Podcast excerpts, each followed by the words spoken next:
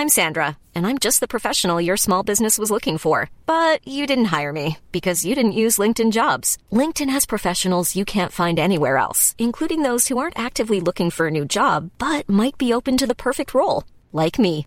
In a given month, over 70% of LinkedIn users don't visit other leading job sites. So if you're not looking on LinkedIn, you'll miss out on great candidates like Sandra. Start hiring professionals like a professional. Post your free job on linkedin.com/people today.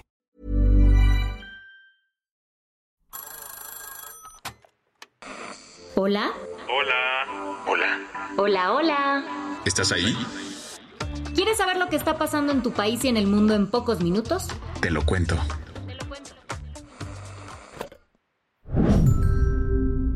Hoy es lunes 11 de septiembre de 2023 y estas son las principales noticias del día.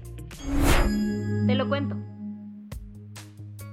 Marruecos experimentó su terremoto más fuerte en más de un siglo. Eran las 11 de la noche del viernes hora local de Marruecos cuando el suelo empezó a temblar.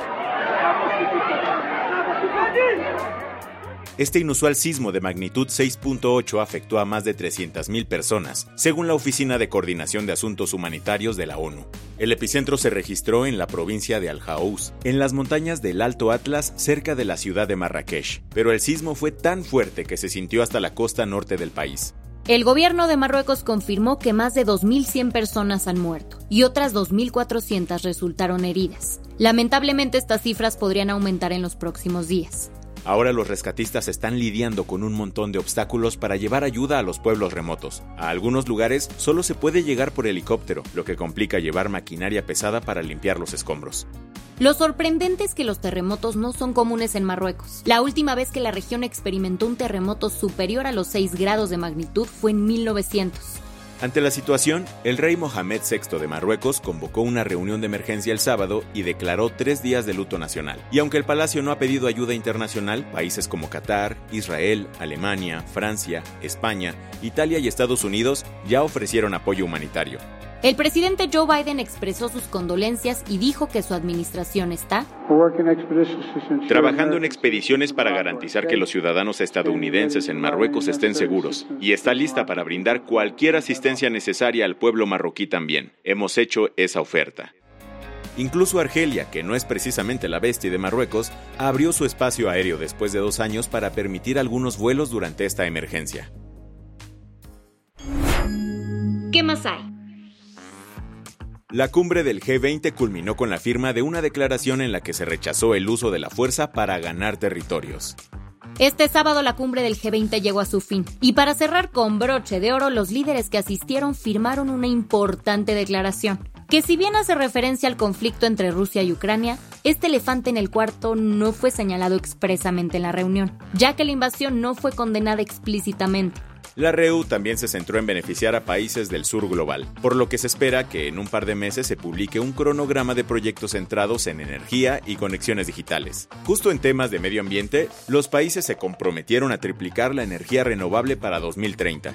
Otra cosa que salió a colación fue una ambiciosa iniciativa, que consiste en construir un corredor ferroviario entre India y Europa que atravesara Medio Oriente. Los líderes de estas naciones tuvieron pláticas sobre esto en el marco de la cumbre. Además, el club anunció que Sudáfrica ya no será el único país africano en el G20, ya que decidió abrirle sus puertas a la Unión Africana como el nuevo miembro permanente número 21. Las que tienes que saber. ¿Recuerdas que López Obrador andaría de gira por Sudamérica? Pues tras dos días en Colombia, López Obrador aterrizó ayer en Chile. El Presi se lanzó para asistir a la conmemoración de los 50 años del golpe de Estado que se celebrará hoy mismo. Pero antes, ayer aprovechó para verse en privado con el primer ministro de Portugal, Antonio Luis Santos da Costa. Poco después, AMLO se encontró con el presidente chileno Gabriel Boric en el Palacio de la Moneda. Y para cerrar el día, condecoró a Isabel Allende Bussi, hija del expresidente Salvador Allende, con la Orden Mexicana del Águila Azteca. Omar García Harfuch cerró un ciclo muy importante el sábado pasado, pues a través de sus redes sociales anunció. Ser jefe de la policía de la Ciudad de México no permite agendas paralelas. Por esta razón he tomado la decisión de separarme del cargo de secretario de Seguridad Ciudadana para colaborar con la doctora Claudia Sheinbaum Pardo, quien con su visión y liderazgo logrará dar continuidad a la transformación del país. Esto fue confirmado por el actual jefe de gobierno, Martí Batres. El anuncio querrá decir que Harfuch se lanzará a la jefatura de gobierno de la Ciudad de México por Morena. A pesar de que sigue sonando en las encuestas, él no ha dejado claro si sí va o no, aunque recientemente dijo que está dispuesto a enfrentar cualquier reto en la ciudad.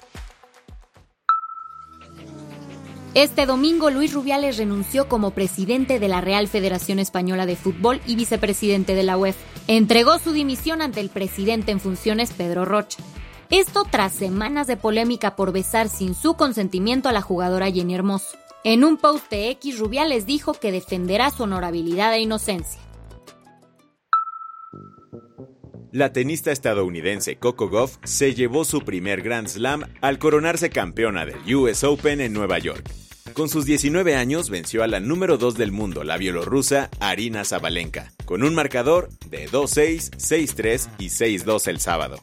Por su parte, en la categoría varonil, el campeón fue Novak Djokovic. El serbio venció en tres sets a Danil Medvedev, conquistando su título número 24 y empatando así con Margaret Court como el tenista con más Grand Slams en la historia. El fin de semana pasado estuvo lleno de noticias cinéfilas. Por un lado, el sábado concluyó el Festival de Cine de Venecia. La peli que se llevó el León de Oro fue Pobres Criaturas, que destacó por la originalidad del director griego Yorgos Lantimos, así como por la increíble actuación de Emma Stone. Del otro lado del charco, el cine mexicano se vistió de gala durante los premios Ariel. Allí la cinta de Alejandra Márquez Abello llamada El Norte sobre el Vacío fue la ganadora mejor película. Eso sí, Bardo, la cinta de González Iñárritu, arrasó con nueve estatuillas. La del vaso medio lleno. Ayer se realizó una misa de beatificación en honor a la familia Ulma, que valientemente sacrificó su vida durante la Segunda Guerra Mundial y escondió a ocho judíos en su granja. Este nombramiento reconoció su valor y coraje durante esa difícil época. A la misa asistieron más de 30.000 peregrinos y fue encabezada por un enviado del Papa Francisco. Además, marcó la primera vez que se beatifica a una familia entera. Durante la ceremonia, el Papa Francisco describió a los Ulma como un rayo de luz y el presidente polaco Andrzej Duda agradeció al Papa por la beatificación. Con esto cerramos las noticias más importantes del día. Yo soy Andrea Mijares. Y yo soy Baltasar Tercero. Gracias por acompañarnos hoy en Te lo Cuento. Nos escuchamos mañana con tu nuevo shot de noticias. Chao.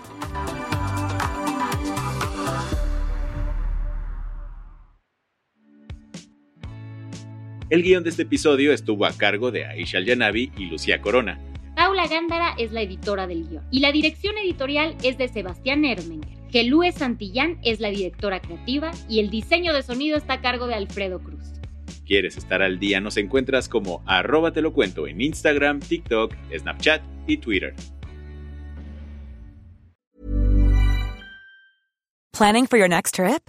Elevate your travel style with Quince. Quince has all the jet setting essentials you'll want for your next getaway, like European linen, premium luggage options, buttery soft Italian leather bags, and so much more. And is all priced at 50 to 80% less than similar brands. Plus, Quince only works with factories that use safe and ethical manufacturing practices. Pack your bags with high-quality essentials you'll be wearing for vacations to come with Quince. Go to quince.com/pack for free shipping and 365-day returns.